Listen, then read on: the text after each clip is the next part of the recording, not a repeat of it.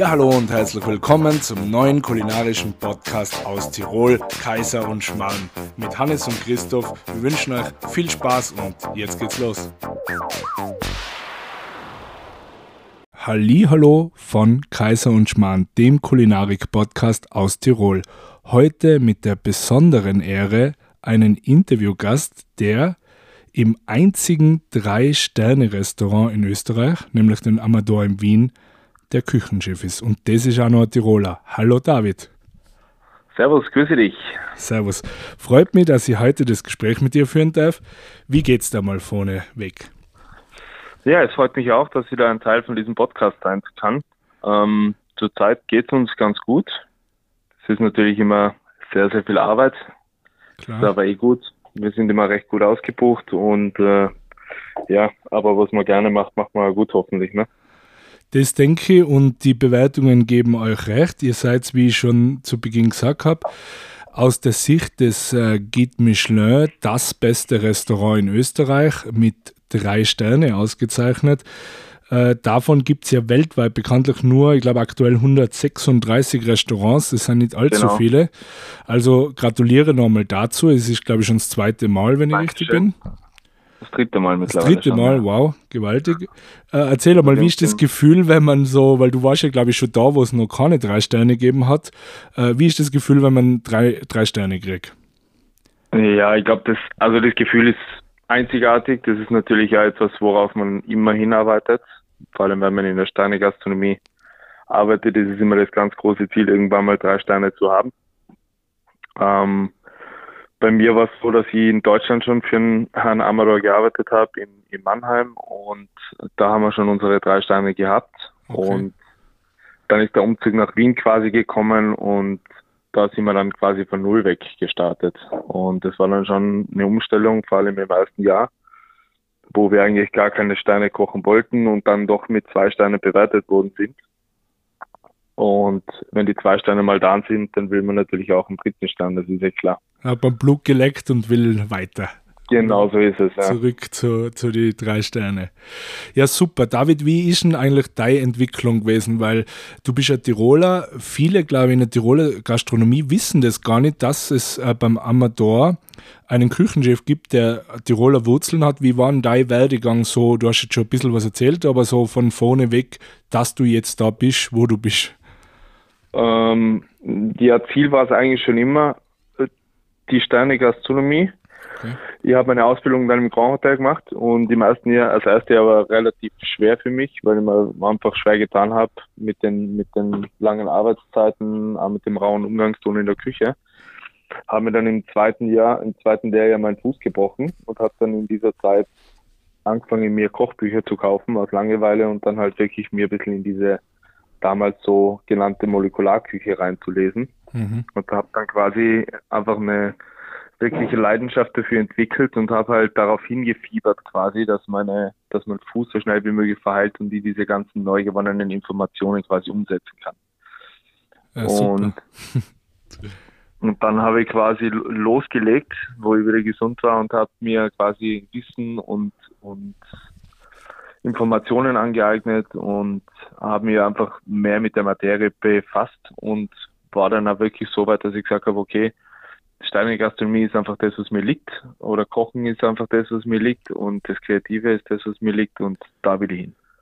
Super. Das, man muss sagen, äh, weil du kurz das erwähnt hast, Grand Hotel, das war das Grand Hotel Europa in Innsbruck, also damals das natürlich das Grand Hotel Europa, genau. Genau, das einzige Fünf-Sterne-Hotel in Innsbruck und auch, glaube ich, mit Hauben und so weiter ausgezeichnet. Zwei Hauben ja. haben wir damals gehabt, genau. Also auf alle Fälle schon. Mal, drei Hauben. Ja, genau. Also auf alle Fälle mal eine super Basis gewesen.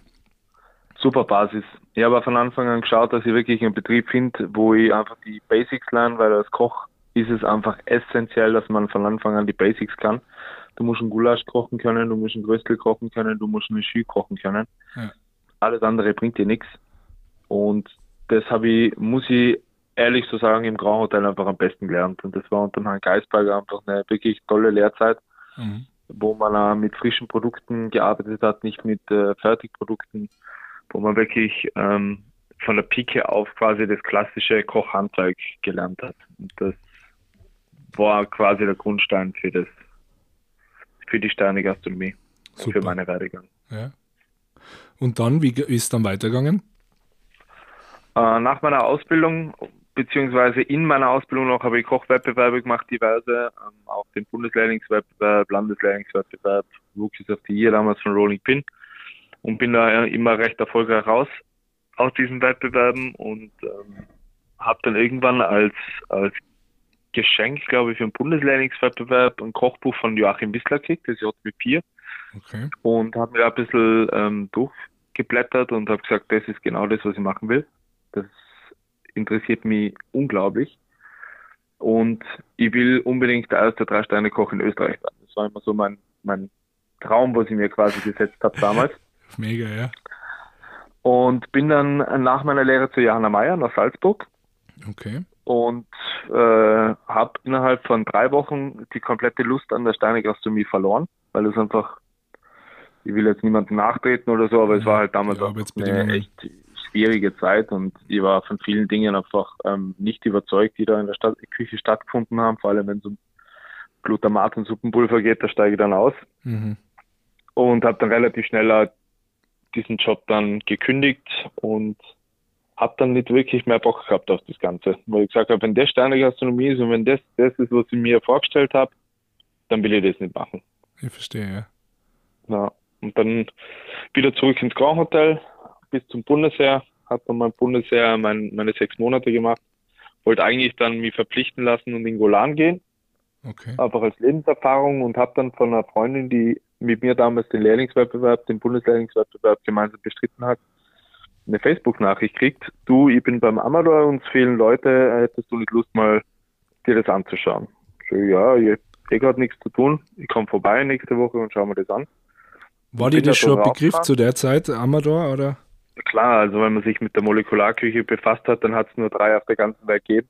Mhm. Also die drei größten waren halt der Hessen Blumenthal in England, der Ferran Adria in, in Spanien und der Juan Amador in Deutschland. Mhm. Also man hat schon gewusst, wer er ist.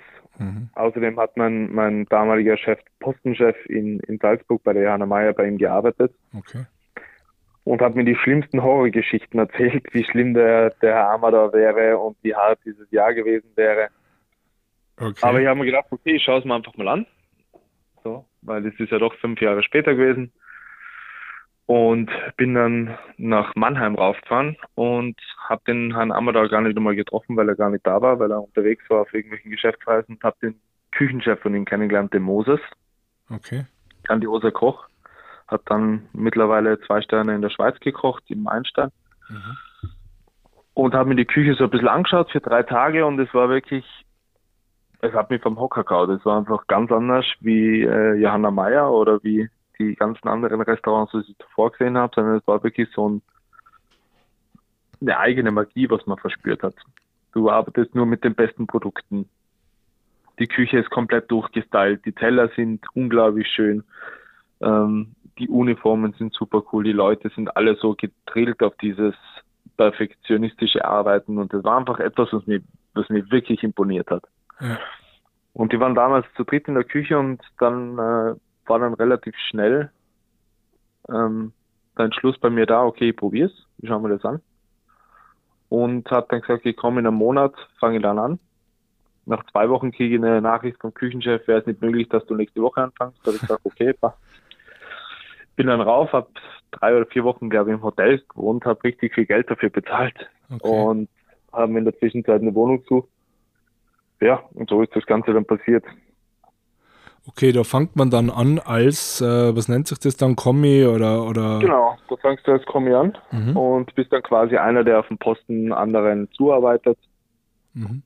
Und ich war dann quasi am, bei, bei Amador gibt es ja keine klassische Postenanteilung, ähm, Fleischposten, Fischposten, also Rotissé und Poissonné. Es gibt auch keinen Entremetiers und Beilagenposten. Mhm. Es gibt auch keinen Garmaché, sondern es gibt halt so drei Posten. Das ist einmal der Cremeposten, der kümmert sich quasi um diese ganzen molekularen Geschichten, um die Chips, um so Schäume, um Gelees. Okay. Dann hast du die klassische Patisserie, die kümmert sich um den Süß, um die Süßspeisen. Und dann hast du den Rona-Posten. Das ist so Fleisch, Fisch, alles was mit, mit sous garen zu tun hat. Okay. Spannend. Und ich habe dort angefangen. Fisch, Fleisch, Krustentiere, sehr Krustentier- und fischlastiges äh, Menü und eine sehr fischlastige Küche, da der Chef ja spanische Wurzeln hat. Genau, ja. Und hat dann quasi als zweiten Mann, als zweiter Mann angefangen dort. Mhm. Und nach drei oder vier Wochen ist dann der erste Mann äh, rausgeflogen, also der hat gekündigt, der hat das Team verlassen. Und dann hat es geheißen, okay, du bist jetzt der Chef dort am Posten. Okay. Und das war für mich schon so ein gewisser Schlag auf dem Hinterkopf, weil du bist 19. Du hast Verantwortung ich war damals übernehmen. 19 und dann kriegst du plötzlich eine Verantwortung an drei Sterne Laden über den wichtigsten oder einen der wichtigsten Posten in der Küche, wo es wirklich um das Fisch- und Fleischprodukt geht. Und hat zum Küchenchef gesagt, du, ich schaff das nicht, ich bin, ich, ich kann das nicht. Und er hat mir dann wirklich cool und lästig bei der Hand genommen und hat dann gesagt, okay, ich führe dich da durch, alles gut, wenn du irgendwelche Fragen hast, fragst mich. Ansonsten, ich bin da für dich, mach dir keine Sorgen, das kriegen wir schon nicht. Ja, mega. Ja, und dann hat es, glaube ich, keine sechs Monate gedauert und dann war's, dann war man halt so richtig im Flow drin. Man hat genau gewusst, was man tut. Man hat Spaß dran gehabt. Natürlich war es hart, aber einfach der, der Lernfaktor war unglaublich. Und da das Gefühl, ein Teil, ein wichtiger Teil von drei Sterne zu sein, war dann einfach wie eine, wie eine Droge, wie eine Sucht. Absolut, das kann ich mir vorstellen. Mhm. Aber das war ja dann irgendwann vorbei. Das Restaurant dann irgendwann geschlossen, was ich so mitgekriegt habe und wie ist dann weitergegangen?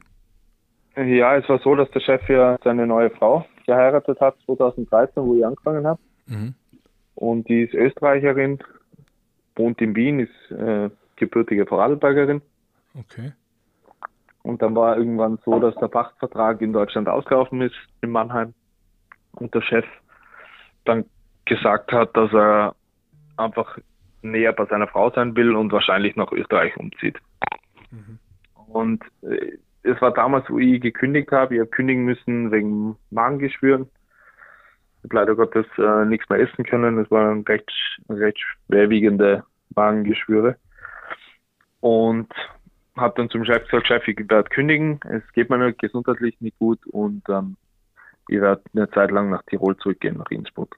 Okay. Dann hat er gesagt, ja, okay, hör zu. Ähm, wir machen das Restaurant in Mannheim zu, wahrscheinlich und ich werde nach Wien übersiedeln und dort ein Restaurant machen.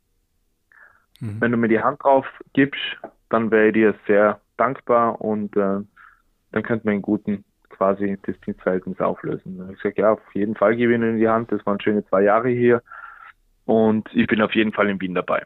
Okay, super. Und so haben wir dann quasi, sind wir verblieben und das Restaurant ist dann zugesperrt worden, ein paar Monate später. Und dann bin ich zurück nach Innsbruck für ein Jahr. Und da auch in der Küche gearbeitet oder einmal Auszeit? Da auch in der Küche, genau. Da habe ich dann beim, beim Luke im Lichtblick gearbeitet. Ah, ja. Schöne Grüße, falls er zuhört. ja, Luke, liebe Grüße. Okay, ja. Da war ich dann äh, knapp ein Jahr.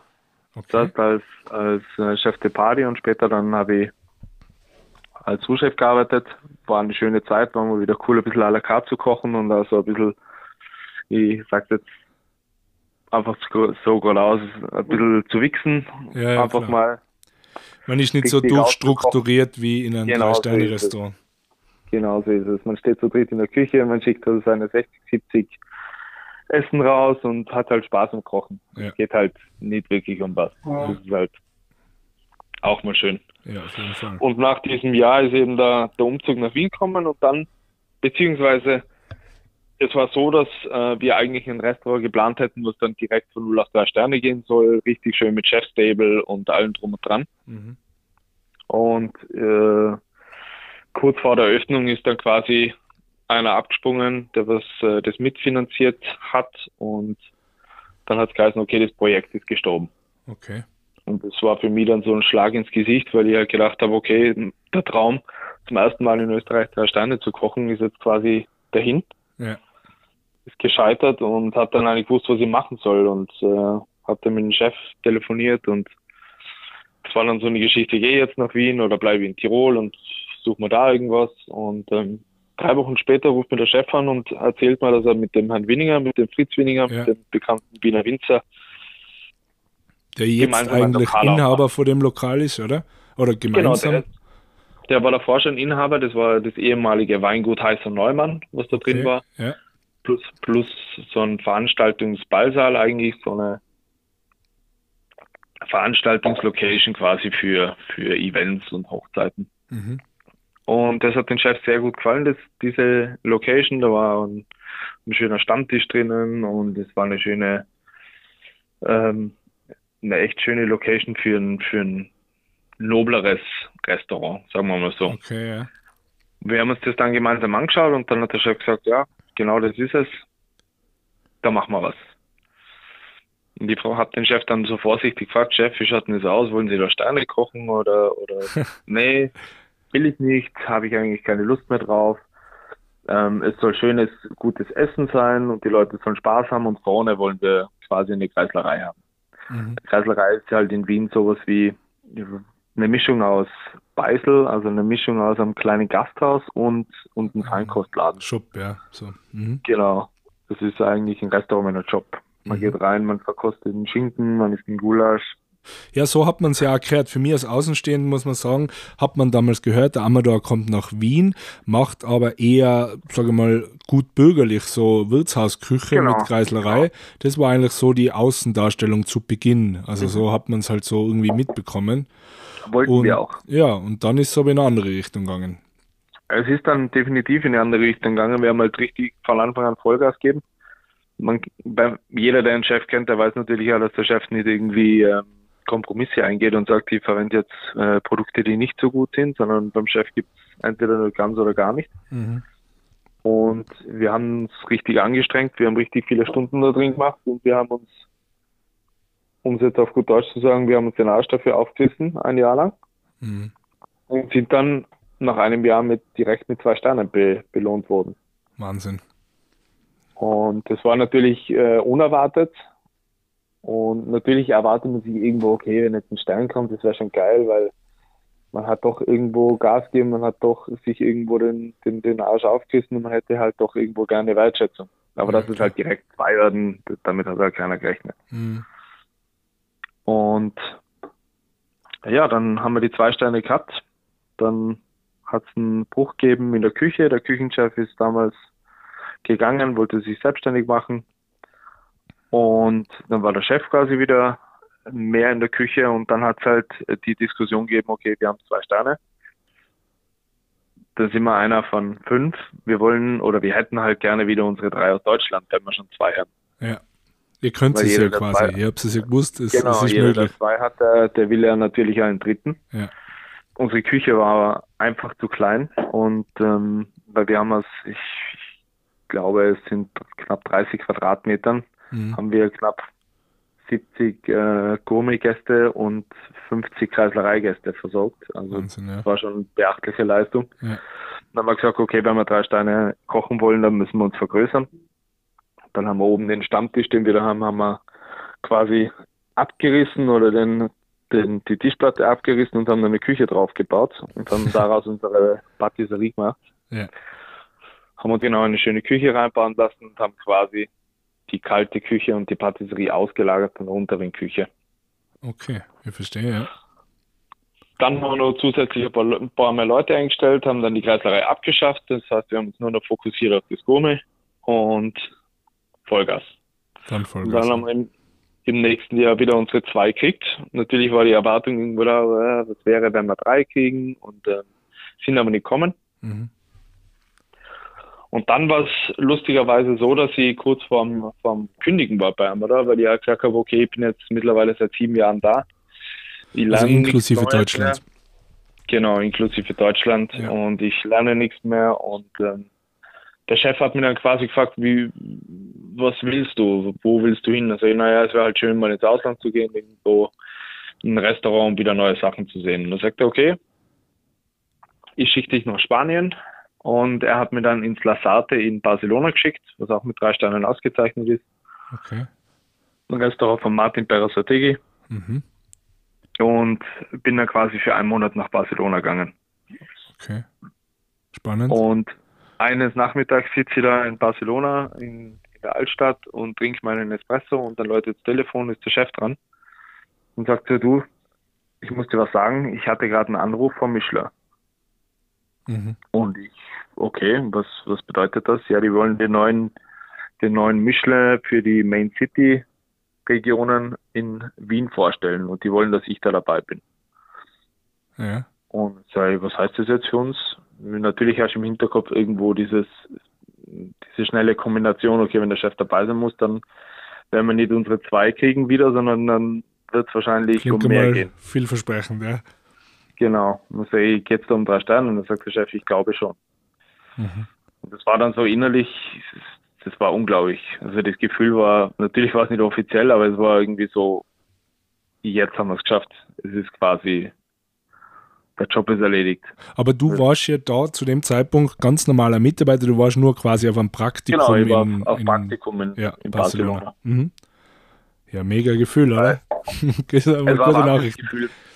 Vor allem, wir haben das letzte, das letzte Jahr war wirtschaftlich einfach nicht so gut, weil du hast zwei Sterne, es gibt fünf andere Restaurants in Wien, Ja, die zwei Sterne haben Mhm. und die in der, im Zentrum von Wien sind. Und wir sind ein bisschen außerhalb und natürlich ähm, waren bei uns die Gästezahlen dann nicht so überragend, weil die meisten Leute dann zum Silvio gegangen sind Mhm. oder ins Brat zum Sohn oder, oder Zum mit Filippo Mhm. und in Steireck. Und wir waren quasi einfach zu weit vom Schuss weg. Ja. Und dann war natürlich auch so das, die finanzielle Geschichte. Ein dritter Stern ist natürlich, Ah, der bringt dann halt ja, Gäste, ne? genau, klar. Und wir hätten nicht gewusst, wenn wir den dritten Stern nicht gekriegt hätten, wie lange das noch gut gegangen wäre. Mit, mit so wenigen Gästen. Ich verstehe, ja. Und dann ist der Tag gekommen, denke ich mal, irgendwann. Dann ist der Tag gekommen, ja, 27. März 2019. Ja, 2019. Da sind wir am Tag davor, haben wir noch äh, einen Abendservice geschickt und da war der Christian Strohmann auch dabei von den Sternefressern und äh, natürlich, wir haben, es ist gemunkelt und es hat Gerüchte gegeben und ähm, es ist geredet worden. Aber natürlich hat halt der Chef immer die Euphorie gebremst und hat gesagt, jetzt schauen wir mal ab, jetzt schauen wir mal und und warten ab, was passiert. Ja, vor allem, weil es in dem Land ja das noch nie gegeben hat, muss man Es hat es noch sagen. nie gegeben, aber es hat das Gerücht einfach gegeben. Es gibt Ja. immer wieder vor, vor der Michelin-Verleihung die, die, die Gerüchteküche und es hat das Gerücht gegeben, dass es ein Drei-Sterne-Restaurant geben wird. Ja. Und das sind eigentlich nur zwei in Frage gekommen. Das ist einmal der Steireck und das ist einmal Bier. Ja. Und ja, dann ist der 27. März gekommen. Und ich habe in der Früh habe ich erfahren, dass wir die drei fix kriegen. Das Team hat es aber nicht wissen dürfen. Mhm. Das war für mich eine Hölle. das Team steht da und sitzt auf heißen Kohlen und du weißt einfach, dass der dritte schon da ist. Ne? Also es war für euch ein normaler Arbeitstag. Du warst ganz normal in der Küche mit dem normaler Team. Arbeitstag. Wir Ja. haben, wir haben, äh, wir haben damals sogar eine Gruppe mittags gehabt. Okay. Und der damalige ähm, Sous-Chef vom Chef, der Oliver Trug, ist mit dem Chef eben auf die Verleihung gefahren und ich habe quasi gekocht mit den Jungs. Und dann ist der Anruf gekommen, 12 Uhr mittags oder ich glaube halb eins war es. Und dann hat es geheißen, wir haben offiziell die drei Sterne. ja, mega. Cool. Dann, Unglaublich, Dann war unglaublich. Partystimmung in der Küche. Wir hätten eigentlich nur Dessert schicken sollen für 30 Leute. Ja. Ich habe es nicht geschafft, meine Jungs irgendwie hinzukriegen, dass sie 30 Teller anrichten. Ja. Es war jeder am Telefon, es war jeder irgendwo sich in den Armen gelegen. Der eine hat angefangen zu heulen. Und du hättest nur irgendwie 30 Tests für Gäste schicken sollen. Und wir sind dann ins Restaurant und haben gesagt, Leute, es tut uns leid, aber wir haben gerade drei Sterne gekriegt. Wahnsinn. Und es war natürlich ja die Euphorie, das waren alles Gastronomen, auch Spanier, Ja. die sich mit uns dann gefreut haben und, und direkt mit uns angestoßen haben. Und ja, es war Wahnsinn. Mega. Es ist einfach ein Gefühl, ich glaube, wenn du die Champions League gewinnst als Fußballspieler, ist das dasselbe Wird so ähnlich sein, ja. Wahrscheinlich. Ja, gratuliere nochmal dazu. Und dann muss man Danke. aber sagen, du warst damals noch, also wie du gerade gesagt hast, noch nicht der Sous-Chef oder Küchenchef, sondern du warst da noch, sag jetzt mal, zweiter Sous-Chef oder, oder Genau, Postenchef. genau. Und wie ist dann für die persönlich weitergegangen in, in, in der Hierarchie der Küche quasi? Ähm, ja, ich war damals in der Patisserie. Ich hab, bei mir der Vorteil war, dass ich einfach jeden Posten gut beherrscht habe. Ja. Und dann ist unser, unser Patissier ist, äh, und Sous-Chef ist, hat sich damals selbstständig gemacht. Das war der Michael Just. Okay, ja. Und dann bin ich quasi in die Patisserie abgewandert. Und für mich war das natürlich schön, weil ich habe dann irgendwo unten hat man immer so ein bisschen die Blockade vom, was heißt Blockade, aber nicht so die Freiheiten, die man jetzt in der Patisserie hat. Mhm. der Patisserie kannst du schon kreativ austoben. Und in der warmen Küche ist dann relativ viel halt vorgeben. Ja, nicht, nicht, jeder Koch mischt sich in die Patisserie ein, weil er oft froh ist, genau, dass er das damit nicht viel zu tun hat, oder? Hat man natürlich vom Herrn oder andere Freiheiten. Ja. Das war für mich eigentlich eine Gelegenheit, wo ich gesagt habe, so, okay, viele wollen die Patisserie nicht. Ich denke mal, okay, das ist eine Herausforderung, nehmen wir an. Schauen wir mal, wie es läuft.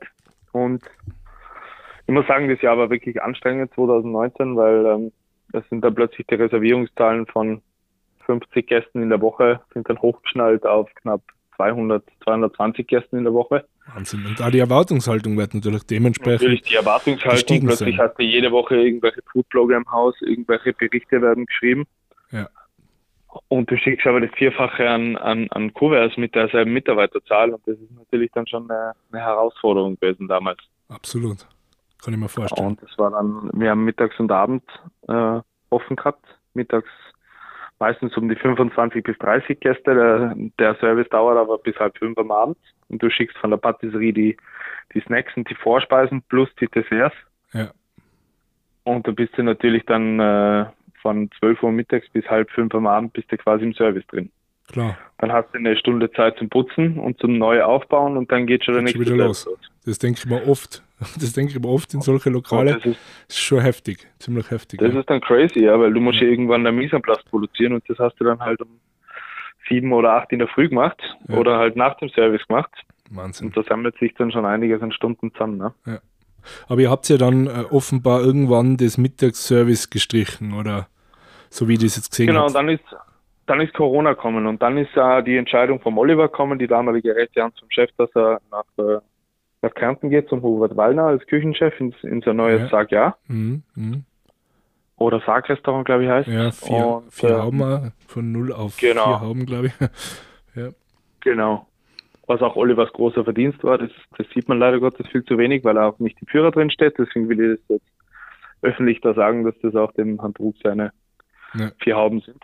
Super. Und äh, ja, dann ist, dann waren die zwei Monate Corona, Lockdown, alle waren zu Hause. Ähm, dann überlegt man natürlich ja in den zwei Monaten viel zu Hause.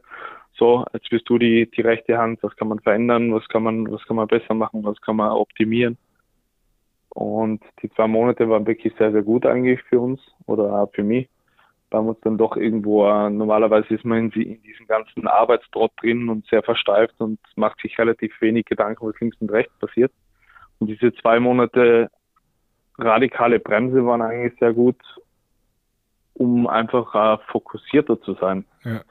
Mhm. Und sich ja mal Gedanken zu machen, was kann man optimieren, wie kann man vielleicht äh, schauen, dass man weniger Stunden macht, wie kann man ähm, gewisse Abläufe optimieren. Und das haben wir in diesen zwei Monaten gemacht. Und dann ist eh der Lockdown vorbei gewesen und dann ist ganz normal weitergegangen. Und wie, wie habt ihr das generell mit, mit neuen Gerichten? Ich stelle mir das jetzt so vor, wie du das erzählst. Du bist da immer in dem, in dem Service drinnen, du bist immer unter Druck, du schaust, dass du jeden Tag gut aufgestellt bist und äh, ein super Service schicken kannst. Aber wann passiert der kreative Prozess, wo du was Neues ausprobierst, wo du sagst, da passiert im Hintergrund was für eine neue Karte oder neue Gerichte? Es muss ja immer weitergehen. Wie, ähm, wie läuft das? Ja, also erstmal als Küchenchef da haben wir, da kocht ja auch Posten. Ähm, ja. Ist nicht so, dass man irgendwie postenlos ist und so ein bisschen durch die Küche schlendert. Ja. Sondern ich, ich koche den Soße. Also die mhm. ganzen Soßen kommen dann von mir. Mhm. Und die kreativen Prozesse passieren die ganze Zeit. Also du hast die ganze Zeit irgendwo im Hinterkopf immer irgendwelche Ideen und ich bin sowieso dadurch, dass ich mit ADS gesegnet bin oder mit ADHS, wie man so schön sagt, mhm bin ja mit unglaublicher Kreativität gesegnet. Das heißt, mir fallen ja die ganze Zeit irgendwelche Sachen ein und die kann ich dann in der Küche direkt umsetzen. Und so bist du eigentlich ein Und wann Tag entsteht dann ein Gericht? Kommt dann der, der Herr Amador und sagt, du, äh, ja, äh, jetzt machen Gemeinsam wir. eigentlich. Okay. Also Gemeinsam er ist ja immer da und steht auch selber noch in der Küche. Der Chef ist jeden Service in der Küche. Ja. Jeden Abendservice steht der Chef unten und kocht dann, kocht dann quasi die Soßen fertig. Okay. Also ich koche mir Posten vor und er macht dann am Abend alles fertig. Mhm. Und ich bin quasi am Pass vorne am Anrichten und dann äh, ja zwischendrin. Wir reden, wir kriegen zum Beispiel ein neues Produkt zum Testen, wir schauen uns das an. und dann sagen wir, okay, ja, da passt vielleicht das dazu, da passt das dazu und dann kommt von ihm was, dann kommt von mir was und ja, da brauchen wir noch einen Crunch dazu, okay, dann entwickeln wir da einen neuen coolen Chip. Okay, verstehe. Manchmal geht das innerhalb von zwei Tagen und manchmal dauert ein Gericht drei, vier Wochen, weil wir einfach dann irgendwo eine Blockade haben.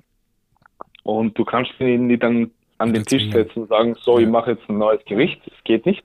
Klar. Entweder es fällt dir was ein oder es fällt dir nichts ein. Ja. Das ist unsere Devise. Es gibt dann viele Köche, die sagen, okay, ich, ich setze mich jetzt kurz ins Restaurant raus und schreibe eine neue Speisekarte. Kann sie schon machen. Aber bei uns die Gerichte sind einfach so aufgebaut, dass du dass da eine Geschichte und ein, ein Bild dahinter steht. Ja. Ihr wart ja jetzt äh, immer viel in den Medien. Äh, ihr wart, ihr wart bei Kitchen Impossible dabei, ich meine, Herr Amador genau. sowieso und jetzt war bei euch äh, die Victoria Fuchs, glaube ich, war zu Besuch bei euch und genau. bei den Restaurantlegenden bin AI mehr oder weniger auf die aufmerksam worden, weil die da der Herr Amador wirklich schon, sage jetzt einmal, in den Mittelpunkt stellt, dass du einfach da auch hinter ihm die die, die, die starke Hand bist quasi und, und äh, technisch äh, so gut drauf bist, besser wie er, hat er teilweise gesagt, äh, würde ich dem zustimmen? Hm, ich glaube, ich glaube, von den Techniken her kann das durchaus sein, einfach weil ich jeden Tag ähm, nur in der Küche stehe. Der Chef hat ja doch ein, ein großes Unternehmen zu leiten mit drei Restaurants und äh, verschiedenen anderen Geschichten, die er nebenbei machen muss, mhm. damit das Restaurant finanziert wird. Mhm. Und wenn du da nicht jeden Tag selber in der Küche drinstehst und die neuesten Trends und die neuesten Dinge ähm, jeden Tag erarbeitest, dann, dann glaube ich schon, dass jemand, der jeden Tag in der Küche steht, besser ist. Ich verstehe. Kann durchaus sein. Ich glaube, er hat es ja so, so äh, gemeint. So habe ich es ja, verstanden. Ich, ich glaube auch nicht, dass er den Kopf dazu hätte, irgendwie neue Rezepte zu entwickeln. Ja. Deswegen hat er mich angestellt und er hat, ein, wie gesagt, ein internationales Unternehmen zu leiten. Absolut. Und ich glaube, dass das genug Arbeit in Kauf Verständlich. Wie kann man sich so einen Aufwand vorstellen? Drei Sterne klingt ja für uns in Österreich schon einmal gigantisch. Wie viel Personal steht da gegenüber der Sitzplatzanzahl bei euch? Hm. Also wir sind jetzt mit, mit der Servicebrigade und Spüler sind wir 15 Leute. Okay. 15, 16 Leute eigentlich mit den Aushilfen. Mhm. Also wir haben im Service äh, sieben Leute und in der Küche sind wir mit Chef zu neun. Ja. Und Sitzplätze, also wir haben zehn Tische, also die maximale Auslastung wär, wäre im Idealfall bei 40. Okay. Das heißt zehn Vierertische. Mhm. Ist aber natürlich nicht der Fall. Also du schickst durchschnittlich um die 30. Okay. Ja. Und da reden wir von wie viel Gänge so im Schnitt? Es sind jetzt zurzeit ähm, sieben Gänge plus die ganzen äh, Snacks und Apros und Bettyfours vor und nachweg. Ja, dann bist du mal über äh, zehn auf alle Fälle, oder? Teller, tellermäßig wären es jetzt, was sind sechs Snacks plus das Amuskel 7 plus sechs Bettyfours 13, naja, knapp bei 20. Wahnsinn. Unfassbar. Ja. Was würdest du die Leute raten, unsere Hörer? Ist es für jeden am Besuch wert oder sollte man einmal beim Amador gewesen sein? Wie, wie würdest du das einschätzen? Oder muss man schon ziemlich im Thema drin sein, dass man das so versteht, was ihr macht? Nein, überhaupt nicht, weil unsere Philosophie oder die, die, die Philosophie von Herrn Amador ist, dass wir Produkte verwenden, die sehr leicht zugänglich sind für alle. Also wir verwenden Produkte, die jeder kennt. Jeder kennt einen Mango, jeder kennt einen Apfel, jeder kennt einen, äh, Langostino und jeder kennt einen Steinputz. Und die, die Taube, die Taube kennen die meisten, aber kaufen sie wahrscheinlich nicht selber. Okay, die Taube, ja, das ist vielleicht ein Produkt, das, ähm, das man jetzt nicht so kennt, aber selbst wenn man die Taube nicht mag, gibt es natürlich Alternativen bei uns im Restaurant. Klar. Wie zum Beispiel ein Wagyu Rinderfilet, was man dann statt der Taube essen kann. Ja. Aber ansonsten sind die Produkte, die wir verwenden, von allerhöchster Qualität. Das ist natürlich unser, unser Nonplusultra und unser höchster Anspruch, dass wir die immer die besten Produkte haben. Und aber kombiniert mit Zutaten, die jeder kennt. Zum Beispiel ein Steinbrot mit Krautfleckerl. Die Geschmackskombination kennt man Mhm. Oder auch ein Sompier als Tiroler Gröstel haben wir auch schon interpretiert. Oder mal eine Jakobsmuschel mit Schlutzkrapfen haben wir auch schon gemacht. Ja, klingt nach spannenden Kombis. Österreich-Bezug. Also Österreich-Bezug, weil wir natürlich geistert immer dieses Wort Regionalität durch, den, durch die Gastronomie durch und es gibt dann viele Gasthäuser, die dann die, die nachhaltige Forelle auf der Karte stehen haben mit Jutsu und Ponzu aus Japan. Ja, ja. Bei uns ist es halt umgekehrt. Wir verwenden halt das beste Produkt, egal woher es kommt.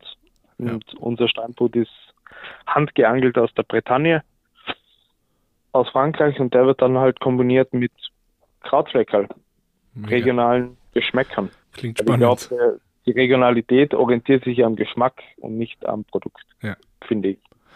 Cool. Mega. Das heißt, unsere Hörer, fahrt nach Wien, geht ins Amado, bitte früh genug äh, versuchen, einen Tisch zu bekommen. Ich weiß nicht, wie lange man im Voraus sich bei euch melden sollte, aber wahrscheinlich dauert das schon ein bisschen, oder braucht ein bisschen Vorlaufzeit. Zwei Wochen ungefähr. Oh ja. Also letztes Jahr war es so, dass wir im Oktober fürs komplette Jahr voll waren. Wow. Also inklusive Dezember. Wow. Ähm, jetzt zur Zeit geht es dann auch wieder los mit den internationalen Gästen. Wir haben ja am Anfang, also Januar, Februar, März, haben wir sehr, sehr viel österreichische Gäste gehabt, auch letztes Jahr wegen Corona, weil halt die ganzen Foodies nicht reisen konnten. Ja. Jetzt mittlerweile geht es auch mit den Foodies wieder los. Mhm. Deswegen ist es schon sehr gut, wenn man zwei Wochen mit Vorhinein auf jeden Fall reserviert. Super. Ja, cool. Werden wir auf alle Fälle machen. Ich selber war auch noch nicht tot und steht ganz, ganz groß auf meiner To-Do-Liste. Ich freue mich ja, schon. Unbedingt. Ich würde mich freuen. Ja, super, IBA.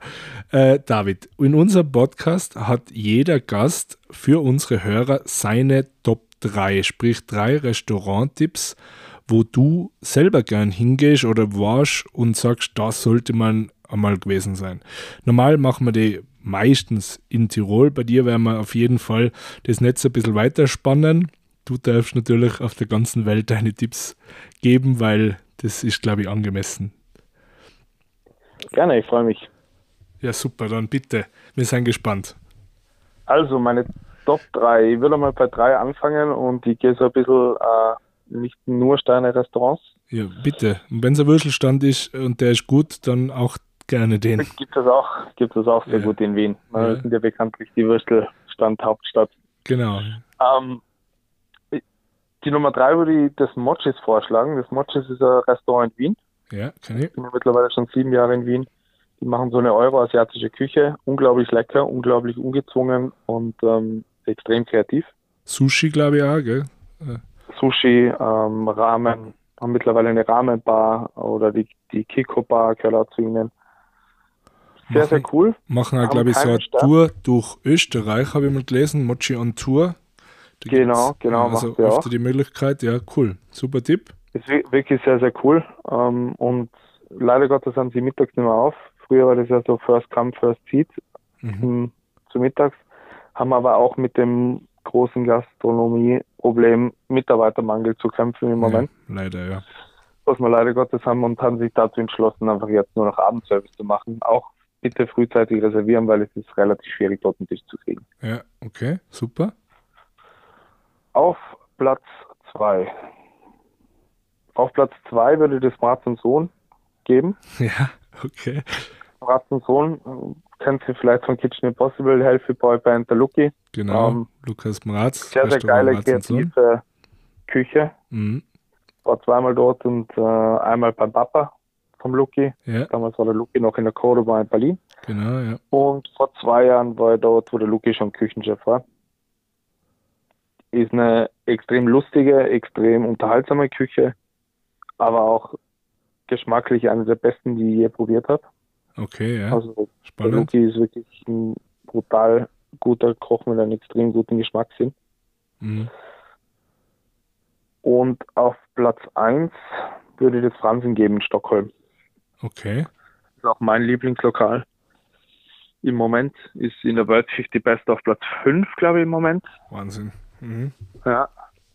Ist da Björn Franzen ist der Küchenchef, ähm, kocht eine Euro, also eine franco-asiatische Küche mit äh, auch mit schwedischem Einschlag oder mit nordischem Einschlag. Also du kriegst die besten Produkte aus Frankreich, Degustationstechniken aus den nordischen Ländern und äh, Produkte auch aus Japan. Also eine sehr, sehr coole oh, Kombination. Ja, coole Kombi, ja.